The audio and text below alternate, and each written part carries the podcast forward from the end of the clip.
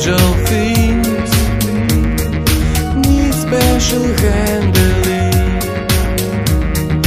My God, what have we done to?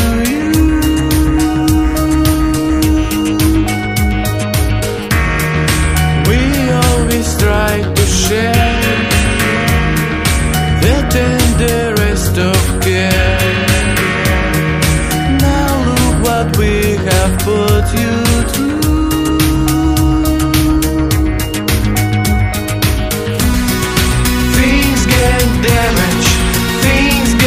broken I don't fit.